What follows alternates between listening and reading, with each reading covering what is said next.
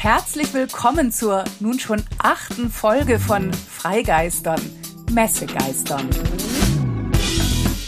Oder Geistermesse? Irgendwie stimmt beides, denn alles, wirklich alles, war bei der diesjährigen, der 72. Frankfurter Buchmesse anders.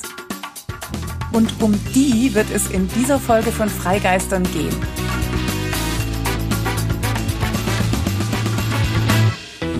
Die Frankfurter Buchmesse ist eine Institution. Sie ist das Großereignis der Branche. Büchermacher, Bücherschaffende, Bücherbegeisterte aus aller Welt reisen an. Im letzten Jahr waren zum Beispiel 7450 Aussteller und über 144.000 Fachbesucher da. Die Frankfurter Buchmesse ist ein Austausch des Geistes und der Macht. Man kann in Büchern stöbern und Diskussionen und Lesungen lauschen. Man läuft der Prominenz aus Politik, Kunst und Literatur über den Weg. Es ist eine einzige riesengroße Inspirationsquelle. Manchmal ein bisschen erschreckend, denn es gibt schon so wahnsinnig viele Bücher. Aber immer ist die Frankfurter Buchmesse auch ein Fest der Bücher und der Menschen, die Bücher machen und Bücher lieben.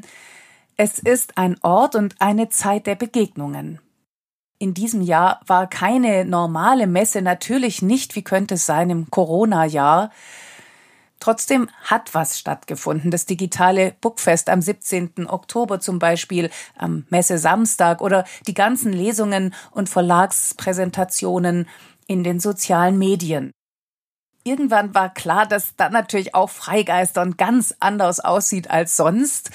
Es wird keinen einzelnen Gast geben, keinen Fragebogen, kein ausführliches Gespräch und auch keine Buchtipps. Das heißt irgendwie schon, aber eben in ganz anderer Form. Messegeistern. Das passt. Auch das ist eine Sonderedition des unseres Podcastes und ich habe mir überlegt, ich nehme euch jetzt einfach mit ich versuche etwas einzufangen von der Stimmung. Ich versuche Stimmen einzufangen, vielleicht auch von Menschen, die sonst im Rahmen der Messe nicht zu Wort kommen. Und was euch jetzt erwartet, ist also eine kleine Chronologie der Messetage, meiner Messetage. Und statt der Freigeistern Buchtipps stelle ich nominierte Bücher vor, die den Deutschen Jugendliteraturpreis, wie ich finde, auch hätten gewinnen können. Ihr werdet das alles gleich hören. Und ich möchte mich an dieser Stelle wirklich ausdrücklich entschuldigen, denn obwohl die Messe so still war und doch eigentlich gar nicht stattgefunden hat, wird der Podcast ziemlich laut. Ich habe ja viel Stimmen dann außerhalb notgedrungen der Messe eingefangen. Das heißt, da gibt's viel Wind, aber natürlich keine heiße Luft und viel Straßenbahn. Sehr viel Straßenbahn. Trotzdem würde ich sagen, wir legen einfach los. Es beginnt am Freitag, den 16. Oktober 2020 und es beginnt am Hauptbahnhof in Frankfurt am Main. Irgendwie ist das ja jetzt alles schon ziemlich komisch. Immerhin Bahnhof ist Bahnhof, auch in Frankfurt und laut, ihr hört es. Ich bin jetzt eben erst angekommen und normalerweise wäre es so, dass ich erstens keinen Mundschutz auf hätte und zweitens mal wäre es normalerweise so, dass ich schon im Zug von München nach Frankfurt die halbe Szene getroffen hätte. IllustratorInnen, AutorInnen, LektorInnen, die Journalistenkollegen, weit gefehlt, niemand da. Derart eingestimmt, ging's mit der Straßenbahn weiter. Ja, die Straßenbahn. Und zwar zum Struwelpeter-Museum. Das liegt sehr lauschig mitten in der Altstadt, gleich ums Eck vom Römer, an einem kleinen Plätzchen hinter dem Lämmchen. Hier also würden Benjamin und ich gleich aus den Young Rebels lesen, am Biedermeier Nähtisch vor wildem Struwelpeter-Gemälde. Vor der Lesung konnte ich noch mit Beate Zekorn von Bebenburg, der Leiterin des Struwelpeter Museums, sprechen. Wie sie denn die denkwürdige Messe in diesem denkwürdigen Jahr 2020 erlebt. Es ist eine Messe, die keine Messe ist, wie es, wie es sonst immer war. Also es, es fehlt der ganzen Stadt, glaube ich, was. Sonst vibrierte Frankfurt immer und es waren so viele Leute unterwegs und an jeder Ecke eine Lesung oder ein Grüppchen mit Autoren, Verlagsleuten. Und diese ganze Stimmung ist jetzt in der Stadt nicht zu spüren. Ich glaube, ähm, auch die Frankfurter halten sich zurück mit Besuchen bei Lesungen. Wir waren sonst äh, ja auch schon im letzten Jahr Gast für Lesungen bei der Buchmesse zur Buchmesse. Da waren wir hier in diesem Raum, passen gut 80 Leute rein. Äh, da war das immer ja zum Brechen voll gewesen. Und all das ist in diesem Jahr anders und das ist schon traurig. Aber ich freue mich, dass Sie da sind mit den Young Rebels, denn das passt in der Tat wirklich gut zu unserem ja, uralten Bilderbuchrebellen Struffelpeter, der ein Forever Young Rebel auch ist und, glaube ich, immer für neue Kindergenerationen Platzgebot bietet, um eigene Rebellionsgelüste loszuwerden. Der wurde ja aber auch ganz schön oft für schwarze Pädagogik hergenommen. Haben Sie zufällig schon das neue Buch von Hans Magnus Enzensberger gesehen mit den Zeichnungen von Anke Kuhl und können Sie vielleicht ganz spontan dazu auch noch was sagen? Ja, habe ich äh, gesehen, habe ich gerade gekriegt vom Verlag. Ich hatte mich sehr darauf gefreut, muss ich sagen, denn sowohl Anke Kuhl wie auch Hans Magnus Enzensberger finde ich großartig. Bei diesem Werk stehe ich so ein bisschen rätselnd davor. Das letzte Bild, das Anke Kuhl da geschaffen hat, ähm, ist mir so geht's mir auch. Also in dem Buch geht es ja um ein Theaterstück, das mit Heinrich Hoffmann als Conferencier aufgeführt wird. Und man sieht am Anfang das Publikum und am Ende. Und das Publikum am Ende sieht irgendwie völlig verwirrt und konsterniert aus. Und ich habe mich sozusagen dazu gesetzt in die Reihe dieses Publikums, denn ich weiß auch nicht so richtig, an wen sich das richtet, vom Humor. Ähm, es ist äh, a strange beast, würde ich mal sagen. Und es reiht sich ein in eine lange Reihe von Struwwelpetriaden, wie wir das nennen, den Nachahmungen, Parodien vom Struwwel zum Struwwelpeter. Dazu gehören über tausend Werke, äh, witzige und weniger witzige. Und ja, das finde ich jetzt so ein bisschen, ich weiß auch nicht.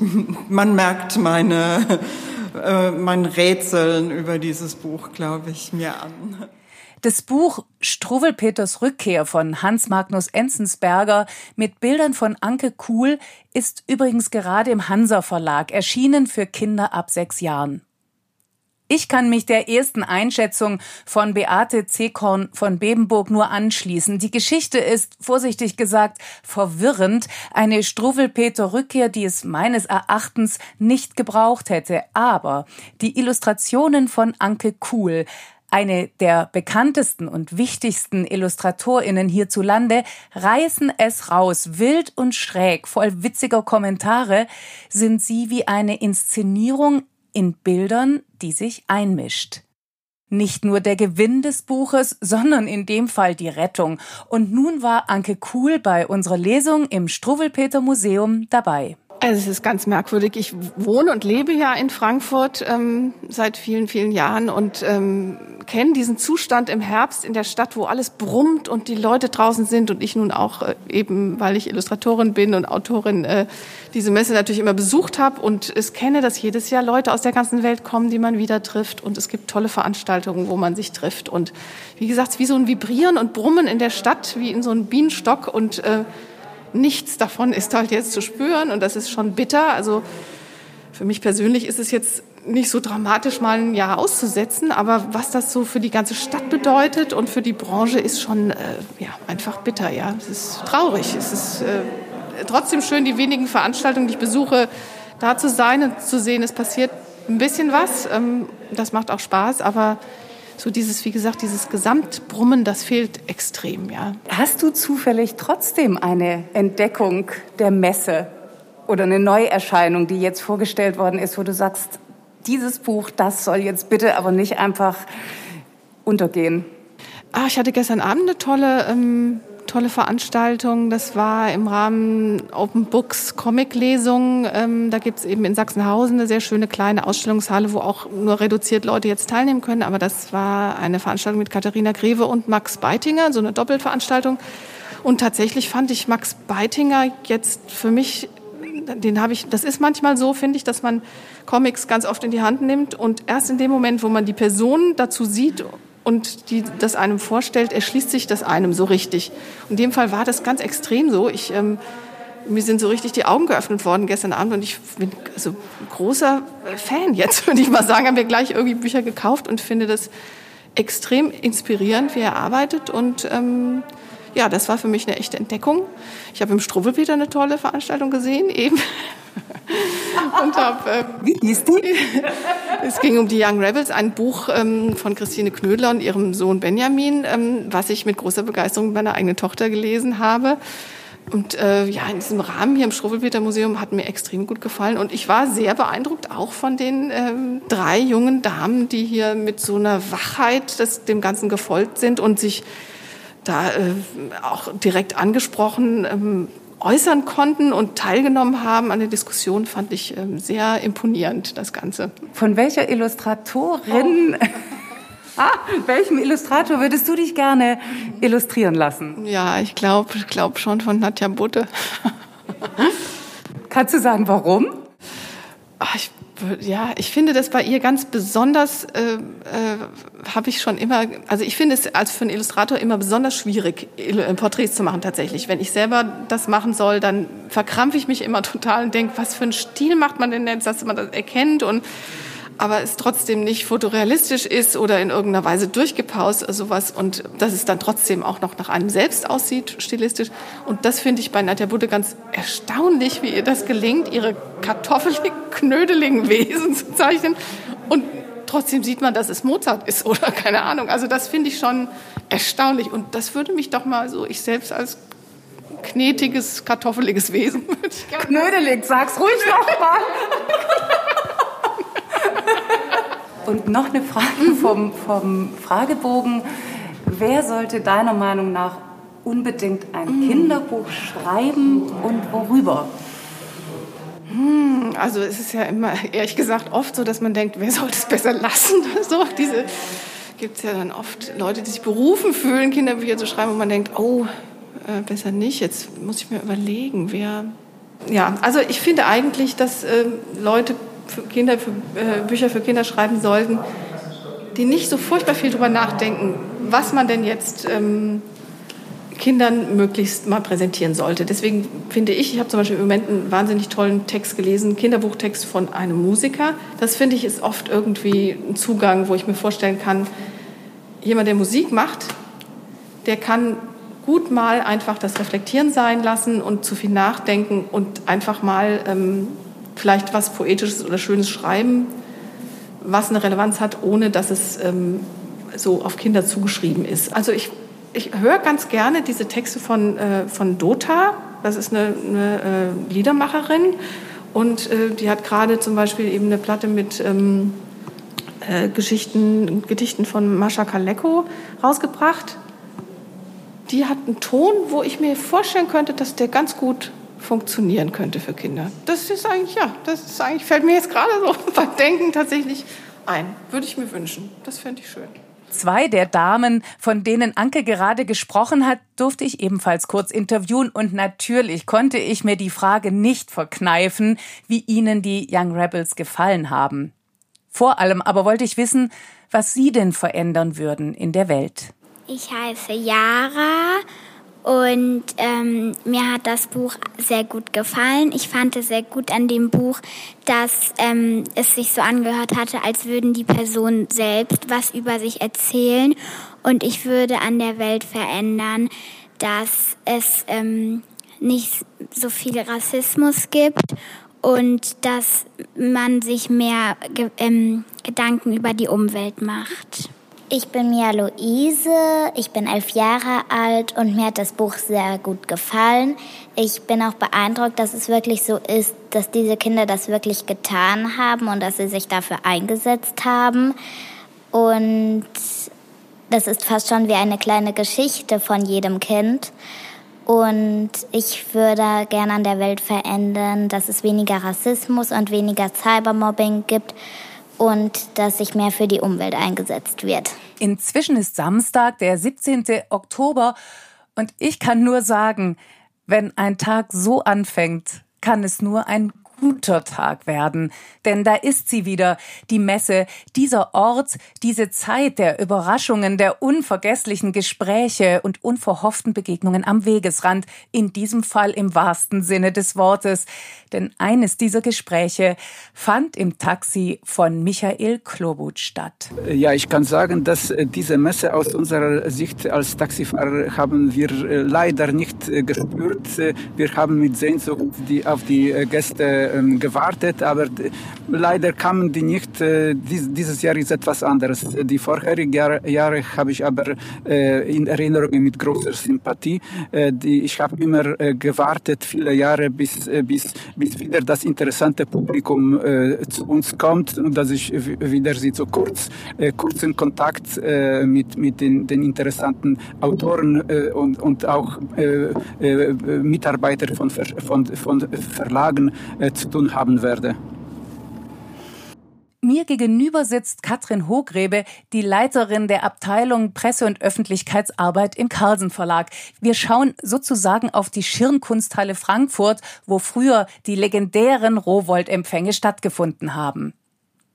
Was in Frankfurt bleibt, und zwar unüberhörbar, die Straßenbahn. Aber sonst ist in diesem Jahr alles anders, oder? Naja, massiv anders ist, dass man jetzt durch Frankfurt äh, geht und kaum äh, Menschen trifft, die zur Buchmesse anwesend sind. Denn die Menschen sitzen alle in den Verlagen und in ihren Städten äh, vorm Rechner und äh, nehmen so weit wie möglich teil an dem, was die digitale Buchmesse zu bieten hat ähm, wenn man durch Frankfurt geht, und das betrifft eher die Stadt als die Hallen, denn die Hallen sind ja nur ganz vereinzelt geöffnet für Autorinnen und Autoren und ihre Begleitpersonen. Also wenn man durch die Stadt geht, dann sieht man ab und zu Fahnen, äh, da steht Open Books drauf oder Bookfest und äh, das sind so Zeichen dafür, dass was stattfindet. Ähm, das Publikum, was zu diesen Veranstaltungen geht, ist sehr, sehr durstig nach den Programmen, die äh, da zu sehen sind. Ähm, aber es sind natürlich wenige Leute, die kommen und es ist insgesamt alles wenig.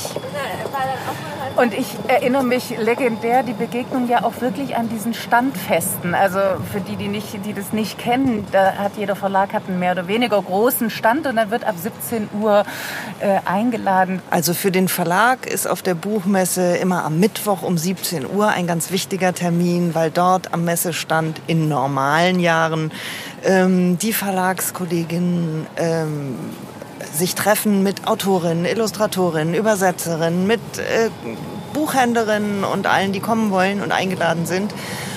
Darauf zu verzichten, ganz zu verzichten, wäre sehr, sehr schwer geworden. Deswegen haben wir überlegt, wie können wir das äh, ganz im Zeichen äh, dieses Special-Jahres jetzt äh, in irgendeiner Weise digital auf die Beine stellen. Und wir haben dann für die Kreativen des Verlages ähm, zu einem Zoom-Meeting eingeladen, an dem 150 Leute teilgenommen haben. Wir haben vorher an alle Gäste ein Piccolo geschickt, damit wir alle gemeinsam anstoßen können auf das, was trotz und während dieses Jahres äh, entstanden ist an Büchern, an Bildern, an äh, tollen Projekten. Ähm, haben uns um 17 Uhr dann eben nicht am Stand, sondern am Laptop äh, versammelt sozusagen und haben eine Stunde miteinander verbracht, äh, zurückgeschaut auf das, was entstanden ist, haben äh, Gedanken ausgetauscht, äh, Toasts wurden ausgesprochen und hatten tatsächlich so ein Gefühl von, ähm, hier sind unter einem Carlsen-Dach oder auf einer Carlsen-Plattform äh, ganz viele verschiedene Leute zusammengesammelt, äh, die eine Energie verbindet, die einfach äh, durch diese Zeit trägt. Der Carlsen Verlag hat sich übrigens noch etwas ganz Besonderes einfallen lassen, nämlich einen musikalischen Messegruß All Together Now heißt das Motto der Frankfurter Buchmesse im Corona-Jahr 2020 und so heißt ein Song der englischen Band The Farm. Diesen Song hat Stefan Waldo neu arrangiert und mit dem Carlsen-Chor aufgenommen. Corona-gerecht versteht sich. Das heißt, die SängerInnen wurden einzeln aufgenommen, danach wurden ihre Stimmen übereinander gelegt und wie eine Art Background-Sound hat der Musiker Tim Jags durch Klopfen, Klappen und Ratschen mit Büchern einen eigenen Sound generiert. Das klingt so.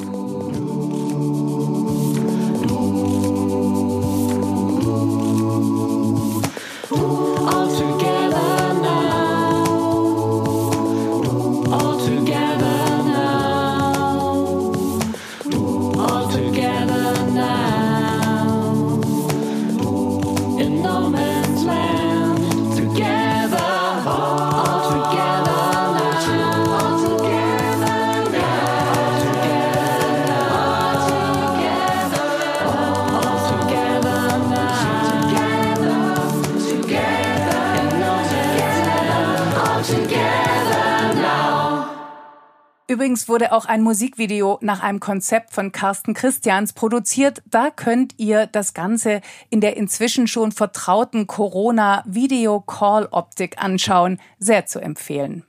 Inzwischen machen Benjamin und ich uns auf den Weg zum Messegelände. In der riesigen Festhalle hat die ARD ihre Bühne aufgebaut. Dort werden wir an einer Gesprächsrunde Kinder- und Jugendliteratur teilnehmen und unsere Young Rebels vorstellen. Mit dabei außerdem die Autorin Margit Auer und der Schauspieler Max von Thun. Er wurde von München aus zugeschaltet. Cecil Shortmann von unter anderem Dreisat Kulturzeit wird moderieren, also gehen wir einfach mal rein. Okay, haben Sie schon Karten oder müssen Sie sich akkreditieren? Nee, haben also wir schon alles. Wir sind gemeldet. Alles, dann einmal hier geradeaus durch zu den Scannern. Da werden Sie dann die Karten nochmal gescannt. Super, danke. Ein bisschen vorgewarnt und gewappnet war ich, aber das hatte ich dann doch nicht erwartet. Da, wo sich sonst Tausende von Menschen drängeln, wo ein buntes Wirrwarr aus Verlagsständen und unzähligen Büchern zum Stöbern verlocken, gähnende Leere. Die Halle 3.0 und 3.1, in der sich sonst die Kinder- und Jugendliteratur präsentiert, ist wie alle anderen Hallen auch geschlossen. Wo man sonst ständig KollegInnen in die Arme läuft, alles dicht, niemand da. Totenstille. Also gehe ich allein über den roten Teppich zum Empfang. Der ist zum Glück überaus herzlich. Ich bin Iris Klose. Ich arbeite schon seit über 35 Jahren für die Frankfurter Buchmesse und äh, in äh, allen möglichen unterschiedlichen Funktionen. Eigentlich bin ich hier für Protokoll zuständig. Das heißt, ich habe am ähm, Dienstag eben die Politikerinnen und Politiker begrüßt und hier über die, durch die Eröffnung begleitet, durch unsere sehr besondere Eröffnung, die ja doch stattfand und auch ähm, nicht nur bundesweit, sondern auch äh, in aller Welt verfolgt wurde, wie wir wissen.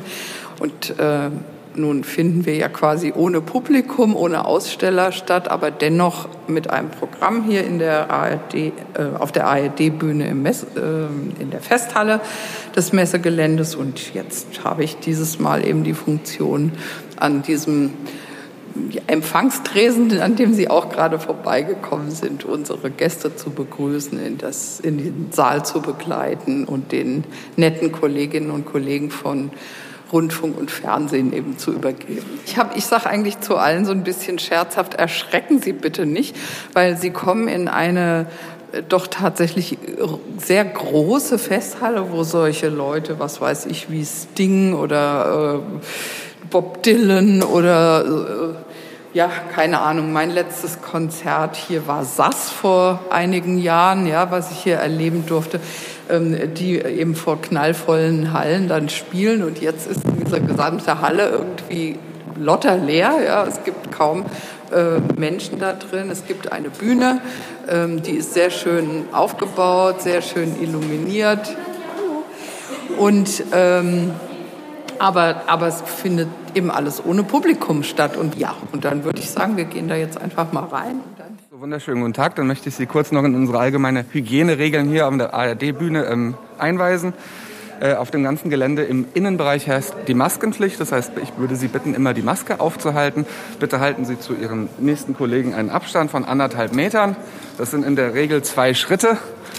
Ähm, bitte beachten Sie das Kontaktverbot. Das heißt, äh, kein Händeschütteln zur Begrüßung, keine Küsschen links und rechts, keine Umarmungen. Und dann würde ich Sie noch bitten, ähm, die Niesetikette zu beachten. Das heißt, wenn Sie niesen oder husten müssen, bitte in die Armbeuge, nicht in die Hände. Falls das aus Reflex doch passiert, würde ich Sie bitten, sich danach direkt die Hände zu waschen oder sie sich zu desinfizieren. Wir haben Desinfektionsspendern an allen Eingangsbereichen hier stehen. Das war es eigentlich schon im Großen und Ganzen. Ich würde Sie noch bitten, das Ganze hier bei mir abzuzeichnen, dass Sie das gehört haben und sich auch daran halten werden. Naja, und dann würde ich, dann bleiben Sie bitte gesund. Kriege einen Umhang umgelegt und die wunderbare Maskenbildnerin ist schon hinter dem doppelten Schutz verschwunden. Genau. Wir haben schicke Corona-Bestimmungen und müssen uns extra schützen mit Arbeitskleidung. Und auch für Sie dürfen die Maske jetzt abnehmen, weil ich hatte jetzt meine FFP2-Maske auf. Danke. Das sind die Sätze. Ich weiß nicht, ob man es gehört hat. Es wurde gerade gesagt, jetzt haben Sie Ihre Maske verloren. Das sind die Sätze, die auch neu sind. Das hat mir bisher noch keiner gesagt. Wenn ich nicht aussehen würde wie eine Narkoseschwester, dann könnte es fast ein Wellness-Aufenthalt sein. Hat sich schon sehr, sehr verändert. Jetzt kommt gerade die Frau Schortmann. Hallo, Cecile. Geschafft. Benjamin und ich haben, das hoffe ich zumindest, für die Kinder- und Jugendliteratur eine Lanze gebrochen, denn da, wo sie gelingt, kann man sie gar nicht hoch genug einschätzen. Schließlich prägt sie die Leserinnen von morgen. Zeit wird's also, dass die Kinder- und Jugendliteratur als Literatur wahrgenommen wird, und zwar von den UrheberInnen genauso wie von den Verlagen, den Leserinnen und der Literaturkritik. Naja, ich werde jetzt hier nicht das ganze Gespräch nacherzählen. Wenn ihr wollt, könnt ihr das in der Mediathek der ARD-Bühne bzw. der Messe nachschauen. Lieber gehen Benjamin und ich mit Cecile Shortmann noch in ein Restaurant gleich um die Ecke. Seit Cecile und ich uns vor Jahren beim Bachmann-Preis in Klagenfurt kennengelernt haben, sind wir Freundinnen. Die Messe erlebt sie so. Also ich hatte tatsächlich mindestens genauso viel wie sonst zu tun, weil eben die Publikumsveranstaltungen, die aber teilweise oder großteils nur äh, digital übertragen werden, dann doch äh, stattfinden im großen Stil. Ähm, es gibt auch Publikumsveranstaltungen mit Gästen, mit reduzierter Corona-Zahl sozusagen in der Stadt, also im Römer und bei Open Books. Beides habe ich moderiert und das hat sich irgendwie sehr ähm, addiert und wir haben wie immer eine Sondersendung habe ich für den HR gemacht, fürs HR-Fernsehen und eben für Dreisat eine Sendung über die Buchbranche, über den Buchmarkt, über den Einfluss von Corona auf die Literatur und so weiter. Das war eine sehr spannende Runde und morgen wird der Friedenspreis verliehen und all das äh, findet statt, wenn auch unter ganz anderen Umständen und sehr spooky. Das heißt, es wird eine merkwürdige Veranstaltung ohne Publikum mit mir als Moderatorin, mit der Vorsteherin des Börsenvereins des deutschen Buchhandels, mit, weiß nicht, ob der physisch kommt, dem Oberbürgermeister von Frankfurt. Und ansonsten sind äh, die wesentlichen Figuren, wie gesagt, zugeschaltet, beziehungsweise wird die Rede von Herrn Steinmeier jetzt offenbar von Schauspieler Burkhard Klausner verlesen. Also schön, entspannt, feierlich ist echt was anderes. Meine Rolle ist zwar wie sonst auch, ich ähm, kündige die Redner an und leite ein bisschen ein ins Thema und in den Preisträger. Äh, aber dennoch ähm, habe ich natürlich irgendwie das Gefühl, ich musste eine nicht vorhandene Stimmung in irgendeiner Weise ähm, aufpeppen. Äh, und das ist ja gar nicht möglich in so einer leeren Kirche, Paulskirche. Du bist ja nun auf dem Laufenden über die zeitgenössische Literatur wie kaum jemand anders. Was ist deine Messeentdeckung, wo du sagst, Leute, lest es? Also, ich muss das ein bisschen revidieren, dass ich, ich bin nicht äh, auf dem Laufenden wie kaum eine andere, weil ich tatsächlich äh, fast immer leider nur mit deutschsprachigen Autoren zu tun habe, denn meine Interviews und Veranstaltungen, die ich mache, die sind alle ohne Übersetzung. Also ganz selten habe ich auch mal ausländische Autoren. Dieses Jahr wäre Kanadas Gastland gewesen, aber die Autoren und Autorinnen sind ja auch gar nicht angereist, konnten nicht anreisen. Insofern kenne ich mich ein bisschen aus in den äh, deutschsprachigen äh, Neuerscheinungen ähm, und da fällt mir jetzt ein Titel von der Shortlist ein, das war ähm, Dorothee Elmiger. Aber jedenfalls erzählt sie die Geschichte und zwar auf sehr ungewöhnliche Weise ähm, wie im Grunde der Zucker entdeckt wurde oder erfunden, mischt das aber mit ähm, zeitgenössischen äh, Plots und wechselt ganz oft die Zeitebenen, die Figurenebenen und diese Struktur allein und das Thema. Das fand ich einfach äh, sehr überraschend und anders, würde ich sagen. Wobei mir auch noch von der Shortlist einfällt, Streulicht von äh, Denis Rode. Auch das fand ich eine, oder finde ich, eine Entdeckung. Und ich muss gestehen, dass ich auch Thomas Hettche den Deutschen Buchpreis gegönnt hätte für seine, ähm, seinen Roman über die Augsburger Puppenkiste, Herzfaden, weil äh, das ist auch ein sehr faszinierendes Buch, was einfach ähm, einen wirklich mitnimmt in eine andere Welt, was Literatur ja im Idealfall leistet. Absolut. Noch eine Frage von meinem Freigeistern-Fragebogen. So stelle ich ja immer sonst meine Gäste vor. Wenn du ein Buch über dein Leben schreiben würdest, wie wäre der Titel? Das ist aber keine Frage, die man so schnell beantworten kann. Mit dem Kopf durch die Wand und wieder zurück. Ich bin Widder. So, lieber Benjamin, jetzt stehen wir passenderweise vor dem Haus des Buches. Unser Abenteuer Frankfurt ist fast schon vorbei. Und wir waren, ich weiß gar nicht mehr genau, wie viele Jahre das schon her ist, schon mal zusammen auf der Messe. Damals war die Messe noch wirklich Messe. Also hast du durchaus auch einen Vergleich. Was ist denn für dich bisher das prägendste Messeerlebnis, das du jetzt hier hattest? Also jetzt dieser Tage würde ich schon sagen, dass es äh, ja in vielem die Abwesenheit von vielem war. Also es war, also wie gesagt, ich war nur einmal davor hier auf der Messe, da war das aber sehr lebendig und brummend und dann abends hatte ich das Glück auf zwei so Partys gehen zu können äh, bei zwei Verlagen und das war also damit, dass sogar mir fehlt, dass ich mag mir gar nicht ausmalen, wie das äh, Leuten wie dir zum Beispiel geht, die hier so oft sind.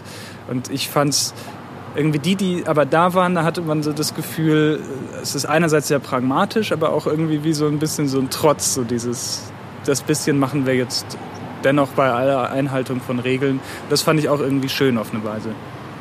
Jeder muss irgendwo improvisieren und jeder muss auch für sich Entscheidungen treffen.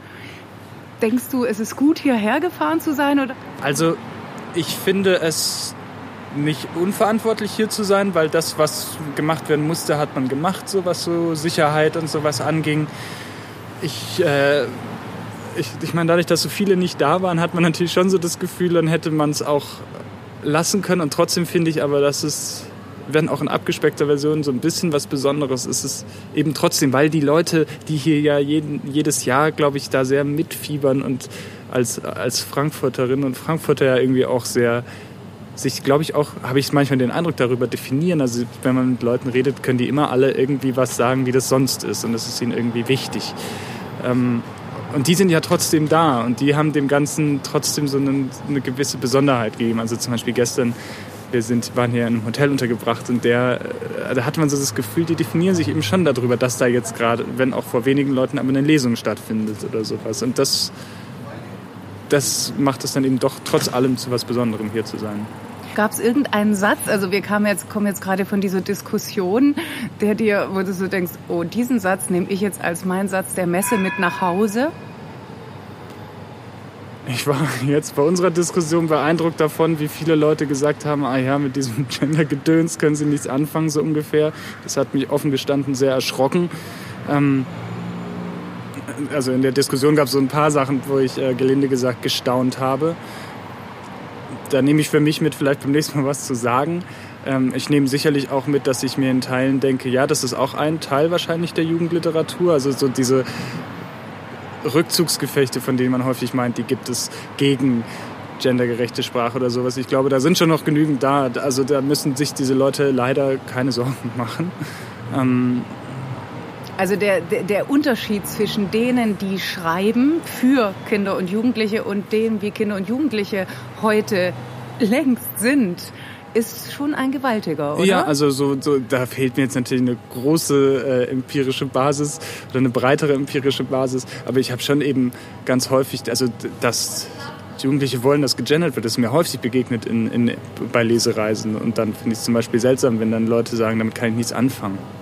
Martin Schäuble kennt ihr vielleicht von der zweiten Freigeistern-Folge. In Rumgeistern haben wir über seinen Roman Mein Reich gesprochen. Nach Frankfurt ist er mit seinem neuesten Roman Cleanland gereist. Druckfrisch im Fischer Verlag erschienen für LeserInnen ab zwölf Jahren. Wie Frankfurt in diesem Jahr für ihn war? Davon erzählt er hier. Und natürlich darf sie nicht fehlen. Also, jetzt kommt die Straßenbahn. Das gehört dazu. Okay. Für mich war es eine regionale Bücherschau. Mhm. Also wie eine Lesung, wie eine Veranstaltung in der Bibliothek. Das heißt, die Veranstaltungsorte sind natürlich sehr liebevoll ausgewählt mhm. und gut ausgewählt und es mhm. ist ein hochprofessionelles Team vor Ort, das einen betreut. Finde ich ähm, wertschätzend. Aber natürlich, ähm, es reist jetzt niemand von außen an. Es sind Bücherfreunde aus der Region, die kommen, Literaturbegeisterte aus der Region, die gerne zuhören. Und das ist schön so, aber es ist natürlich kein Messe, kein Messeeffekt. Da läuft nicht mal zufällig jemand vom Goethe-Institut vorbei oder jemand, der als Multiplikator Veranstaltungen in einem anderen Bundesland durchführt. Es ist eine regionale Bücherschau, die gut organisiert ist, aber dann auch nicht mehr ist. Eine Messe bedeutet für mich, dass viele Menschen aus verschiedenen Städten und Ländern gemeinsam Bücher erleben wollen. Mhm. Und das war hier nicht möglich. Äh, und das hat sich auch keiner getraut und es war auch, wäre auch nicht gesund gewesen. Das heißt, es konnte nie Messe sein und es wollte jetzt auch keine Messe sein. Warst du auf dem Messegelände? Ich bin dran vorbeigefahren. Und ja, die Vorbeifahrt am Friedhof sozusagen. Es war wirklich ganz, ganz traurig. Du hast ja aus deinem neuen Buch gelesen. War das wenigstens ein bisschen so ein Gefühl von, dies ist jetzt eine die Buchpremiere? Die Lesung an sich, die Buchpremiere, da war das Gefühl total da. Es war ein super Raum, so am Gallus-Theater, tolles Team vor Ort, ähm, guter Ton, gutes Licht, was so eine Veranstaltung auch ein bisschen braucht, damit es einfach gut rüberkommt. Publikum war da, die waren neugierig, haben Fragen gestellt. Also Cleanland konnte ich da ordentlich präsentieren, ja, aber eben nicht wie auf einer Messe. Ich finde, das ist wirklich eine spannende Konstellation. Der Journalist und Autor Martin Schäuble moderiert seinen Kollegen Tobias Elsässer bei der Buchpräsentation seines neuesten Jugendromans Play. Beide Autoren leben in Stuttgart. Beide beschäftigen sich mit hochaktuellen Themen, mit künstlicher Intelligenz, Manipulation und Überwachung in einer Welt von morgen. Martin Schäuble hat dazu vor einigen Jahren unter Pseudonym bereits die Scanner geschrieben und jetzt eben Cleanland. Play ist gerade bei Hansa rausgekommen für Leserinnen ab 14 Jahren. Zum Abschluss unseres Freigeistern Spezial Messegeistern sitzt nun Tobias Elsässer mit mir am Tisch und neben der Straßenbahn. Jetzt hast du dein neues Buch. Kannst du ganz kurz erzählen, worum es geht bei Play? Also ganz kurz geht es um Jonas. Jonas ist 18, hat gerade Abitur gemacht und nach dem Abitur will er aufbrechen zu einer Rucksackreise per Anhalter durch Deutschland. Aber die Reise hat ein Ziel, denn er möchte unberechenbar werden. Denn er hat Wochen vorher aus Naivität, aus Neugierde seine Daten in einer App hinterlegt, die nennt sich die Maschine. Und er dachte, es sei ein Spiel und diese App hat ihm seine Zukunft vorhergesagt. Und so präzise und leider auch mit dem Ausblick, dass er eines Tages ein Leben führen wird wie sein Vater, den er hasst, dass er beschließt, er möchte den Kampf gegen diese Maschine und gegen diese Prognose antreten, denn in drei Monaten bekommt er eine neue Prognose. Und seine Idee ist es, in drei Monaten all das zu tun, was keiner von ihm erwartet. Also die Maschine und das Wissen des vermeintlichen der Maschine zu unterwandern, Ganz heißt es ja eigentlich. Genau, er möchte die Maschine auch täuschen, mir beweisen, dass sein Leben nicht so verlaufen wird. Der erste Gedanke zu diesem Buch, der ist schon acht Jahre alt, weil ich schon damals mir ganz viele Gedanken darüber gemacht habe, was passiert eigentlich mit den Spuren, die wir im Internet hinterlassen. Wer darf sie zusammenfügen? Und ich hatte in meinem Freundeskreis ein paar Entwickler aus dem IT-Bereich, sehr Begabte, die auch am MIT studiert haben, die auch Car2Go mitentwickelt haben für Daimler. Und mich hat wirklich gestört in Gesprächen, dass die ethische Fragen überhaupt nicht gestellt haben. Also für die war es wirklich erstmal wichtig, wir brauchen ganz viele Daten, Daten, Daten, Daten und die können wir dann auswerten. Da habe ich gesagt, na ja, aber wer hat denn das Recht an den Daten. Und wenn es jetzt Google und Co. gelingt, wovon ich überzeugt bin, muss ich dazu sagen, diese Daten mit anderen Daten zu vergleichen und dann Spuren einzelner Menschen wirklich weiterzudenken, davon bin ich auch überzeugt, ist es dann nicht vielleicht an der Zeit, diese Firmen auch zu begrenzen und sie dazu zu zwingen, also einfach nach ethischen Grundlagen zu arbeiten, wie wir es auch in der Medizin kennen. Dass man einfach sagt, bis dahin darf ein Unternehmen mit unseren Daten arbeiten und hier müssen wir aber gesetzliche und moralische Grenzen auch aufzeigen, um eben den Einzelnen zu schützen. Dieses digitale kommt in eine Geschwindigkeit über die Menschheit, wo wir mit der Gesetzgebung nicht mehr hinterherkommen.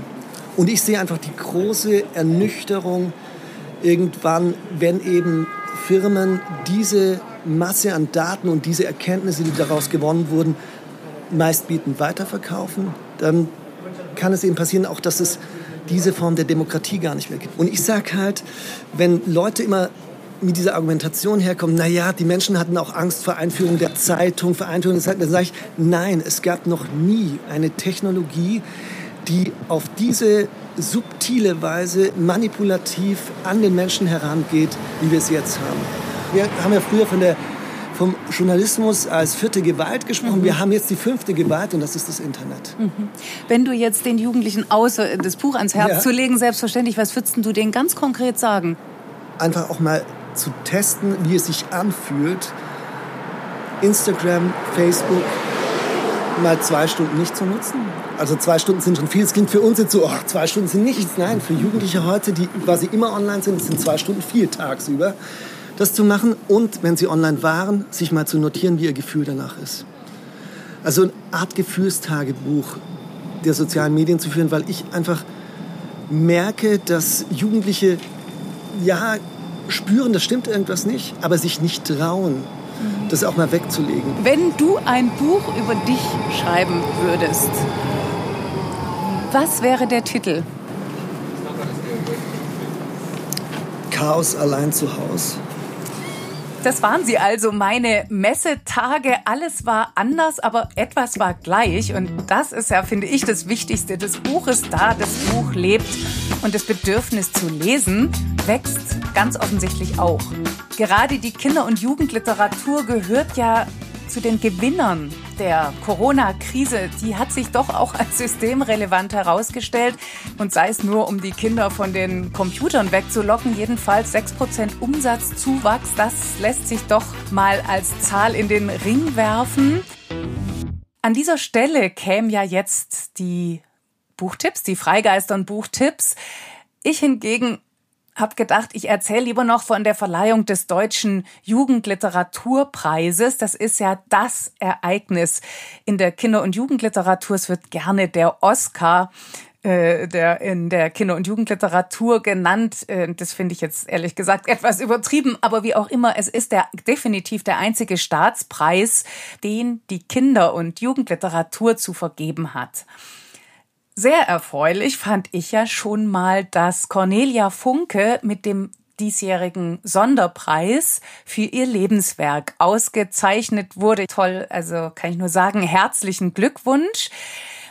Ansonsten wollte ich ganz kurz was sagen, wie dieser äh, Kinder- und Jugendliteraturpreis funktioniert. Es gibt eine Kritikerjury, da sitzen Fachleute äh, drin pro Sparte, also Bilderbuch, Kinderbuch, Jugendbuch, Sachbuch, jeweils zwei.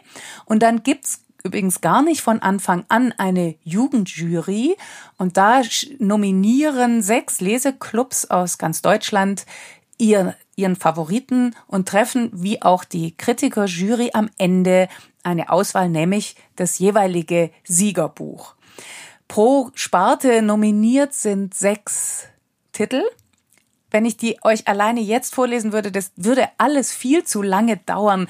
Auch die Preisbücher, die die am Ende gewonnen haben, könnt ihr auf der Homepage des Arbeitskreises für Kinder- und Jugendliteratur nachschauen, beziehungsweise einfach Deutscher Jugendliteraturpreis 2020 eingeben. Und natürlich kann man sich immer überlegen, da wird auch sehr gern drüber gestritten, wie ihr euch vorstellen könnt, welches Buch es doch sehr viel mehr verdient hätte als das, was es dann gewonnen hat in der jeweiligen Sparte. Ich habe mir gedacht, da ja die Auswahl steht, man die Titel findet und auch die Jurybegründungen, stelle ich jetzt jeweils ein Buch vor, von dem ich denke, das hätte den Preis meiner Meinung nach genauso verdient. Fange jetzt mal mit dem Bilderbuch an. Da habe ich John Hare Ausflug zum Mond ähm, ausgesucht. Dieses Buch fängt schon mit dem Cover tatsächlich an. Da beginnt die Geschichte, eine Gruppe Kinder besteigt ein Raumschiff. Dieses Raumschiff sieht aus wie ein Schulbus und eigentlich ist es auch so eine Art Schulausflug zum Mond.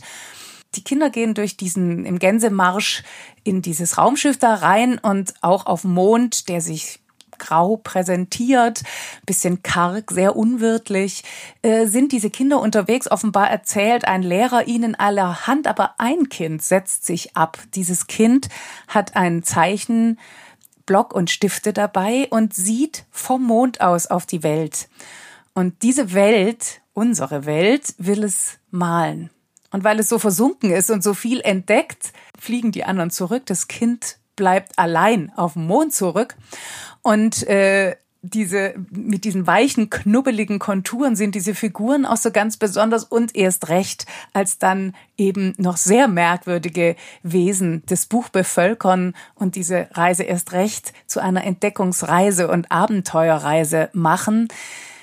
Da spielt die Farbe eine ganz wesentliche Rolle. Alles, was leuchtet und strahlt, kommt von außen. Das heißt, man ändert auch wirklich den Blick. Der Mond selber, wie gesagt, der ist karg. Und dass das Ganze gut ausgeht, darauf kann man sich verlassen. Ich fand auch so großartig, dass dieses Buch vollkommen ohne Worte auskommt. Ein Fest der Bilder feiert einfach mit. Damit komme ich zum Kinderbuch. Gewonnen hat nun Freibad von Wild Mehling. Und wenn ich das erwähne, will ich doch auch noch das äh, Bilderbuch erwähnen. Da hat gewonnen Dreieck, Quadrat, Kreis von John Classen illustriert zum Text von Mac Barnett. Ich stelle euch jetzt vor oder sag euch was zu Frosja furchtlos oder von sprechenden Hühnern und verschwindenden Häusern mit Illustrationen von Maria Woronzowa aus dem Russischen von Thomas Weiler. Der Autor heißt Stanislav Vostokov und was dem gelungen ist, finde ich wirklich ganz außerordentlich, nämlich eine Geschichte, die fast ein bisschen aus der Zeit gefallen zu sein scheint.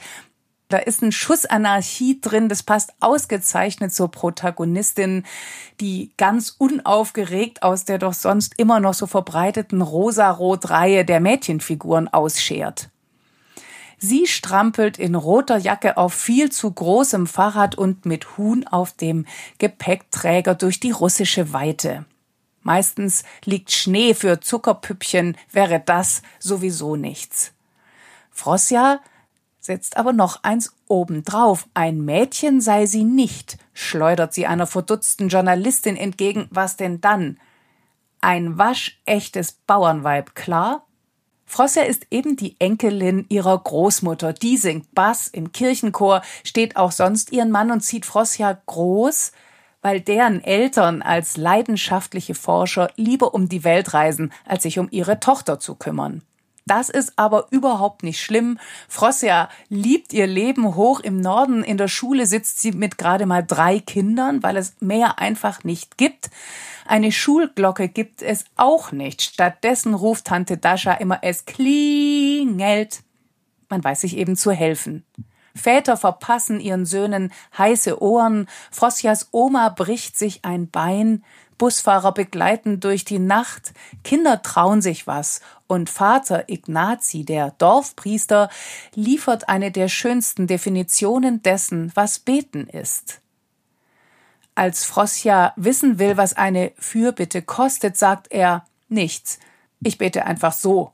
Macht ja keine Umstände, Mund auf und fertig. Schneeschippen ist viel anstrengender.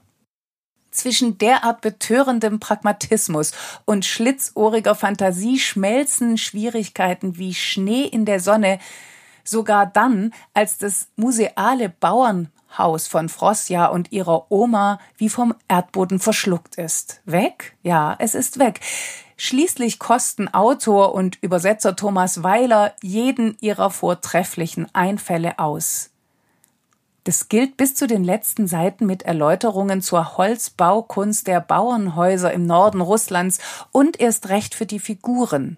Denn da sind ja noch der Förster, sein kaffeesüchtiger Bär mit Manieren, ein windiger Museumsdirektor, der eben alte Bauernhäuser zusammenklaut, und da ist der Dorftrinker und Unheilstifter Nikanor. Ein Säufer im Kinderbuch? Darf man das? Unbedingt. Denn genau das braucht es. Unerschrockene Geschichten für unerschrockene Kinder. Und damit komme ich zum Jugendbuch. Da waren in diesem Jahr auch sechs sehr spannende Bücher drauf. Ein kleinen Schwenk will ich da tatsächlich machen. Bus 57 von Dashka Slater hatten wir ja auch schon in einer der Podcast-Folgen. Dieser Roman war in gleich zwei, gleich zweimal nominiert, nämlich im Jugendbuch, in der Sparte Jugendbuch der Kritikerjury und auch von der Jugendjury. Und irgendwie ist es dann schon ganz schön bitter, dass dieses Buch nun ausgerechnet leer ausgegangen ist, zumal es ja sich mit Themen beschäftigt, die wirklich in der Luft liegen, mit Transgender, mit Rassismus. Also ich hätte mich sehr gefreut, wenn das Buch zumindest einen der beiden Preise gewonnen hätte. Stattdessen ist es geworden, wie der Wahnsinn mir die Welt erklärte, von Dieter Zipfel. Auch darüber hatten wir gesprochen. Das ist ein großartiges Buch, dass es nun derzeit wirklich so ziemlich jeden Preis gewinnt, finde ich dann aber doch auch übertrieben angesichts der anderen herausragenden Titel. Ich stelle euch jetzt vor Long Way Down von Jason Reynolds aus dem Englischen übersetzt von Petra Bös. Long Way Down ist schon von der Form her ein tatsächlich ganz außergewöhnliches Buch. Es ist ein Langgedicht. Es geht darum, dass Hauptfigur Will wild entschlossen ist, den Mörder seines Bruders zu erschießen, denn so ist es in dem Viertel, in dem er groß geworden ist. Auf einen Mord folgt der nächste Mord. Irgendwie nimmt die Gewalt kein Ende. Jason Reynolds will jetzt aber tatsächlich etwas anderes erzählen. Er schickt seinen Protagonisten in einen Fahrstuhl. Dieser Fahrstuhl bleibt stecken und Will begegnet in dem Fahrstuhl all denen, die von diesen Morden und Wiedermorden betroffen waren, also quasi den Geistern. Und indem die ihm begegnen, wird er dazu gezwungen, sich damit auseinanderzusetzen und die Leserinnen natürlich genauso, was da gerade passiert und ob es tatsächlich richtig ist, auf Mord und Totschlag immer weiter mit Mord und Totschlag, mit Gewalt und Hass zu reagieren. Es ist ein hochspannendes Buch über Macht und Ohnmacht, über Rache und vielleicht auch über sowas wie Versöhnung. Der Teufelskreis der Gewalt, den gilt es zu durchbrechen. Und am Ende bleibt die Frage offen, das finde ich übrigens mit das Sensationellste an diesem Buch, wie Will sich entscheiden wird. Rächt er den Bruder oder lässt das? Ein aktuelles Buch, ein sehr, sehr wichtiges Buch, ich finde, auch das hätte den Jugendliteraturpreis verdient. Bleibt noch das Sachbuch. Da hat gewonnen David Böhm mit dem Buch A wie Antarktis Ansichten vom anderen Ende der Welt. Auf der Nominierungsliste stand aber auch das Sachbuch Es steht geschrieben von der Keilschrift zum Emoji von Vitali Konstantinov. Dieses Buch ist nicht nur groß im Format, sondern auch groß im Anspruch und in der Intensität. Es ist tatsächlich ein großartiges Buch. Da steckt ganz viel Kunst drin.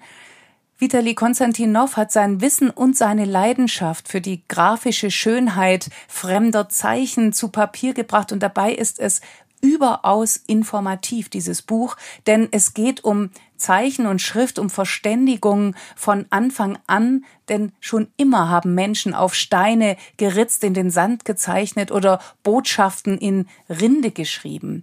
Über all das, die komplizierten Zeichen, die verschiedenen Schriften und natürlich auch Sprachen, über die verschiedenen Möglichkeiten zu schreiben mit Griffel, Füllfeder oder heute eben mit Smartphone, all dem geht Vitali Konstantinov so spannend wie gekonnt, wie künstlerisch nach. Es ist eine Entdeckungsreise, die ich auch deswegen so spannend und wichtig finde, weil wir ja in einer so bilderreichen und schriftreichen Welt leben. Das Ganze ist im Graphic Novel Stil weit über 100 Schriften aus aller Welt, von den Anfängen bis zu unserer heutigen Computerschrift, von der Keilschrift über Hieroglyphen bis zu den Emojis. All das hat Vitali Konstantinov versammelt.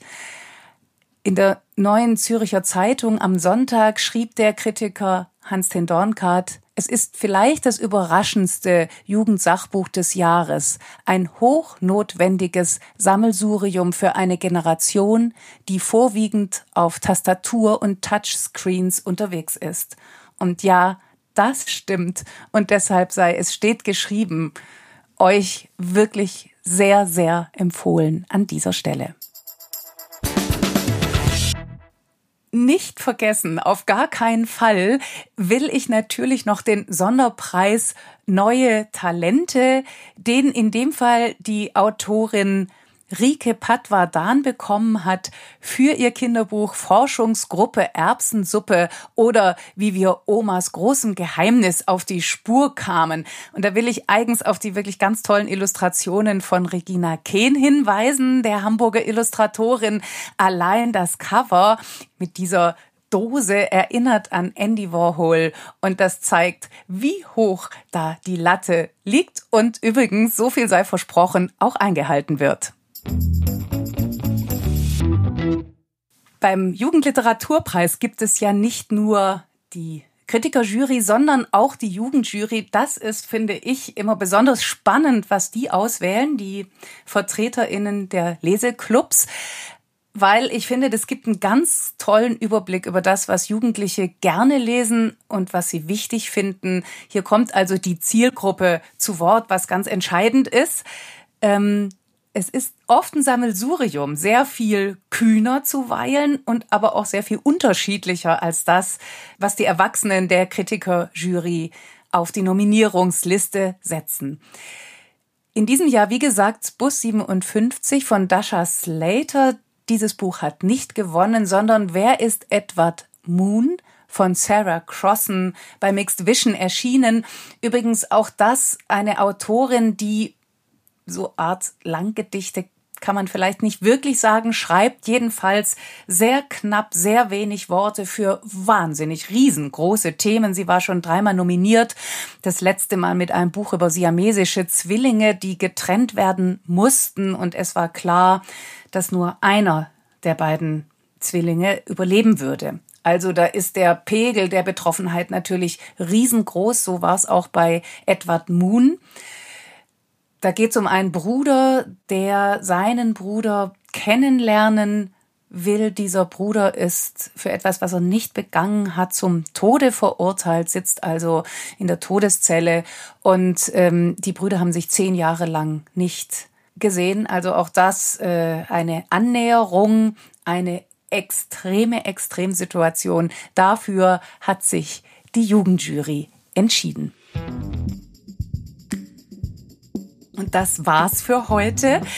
Ich verabschiede mich von euch, von dieser sehr besonderen Sonderausgabe von Freigeistern, Messegeistern. Und ich freue mich auf euch in zwei Wochen wieder, wenn unser Gast Andreas Steinhöfel ist.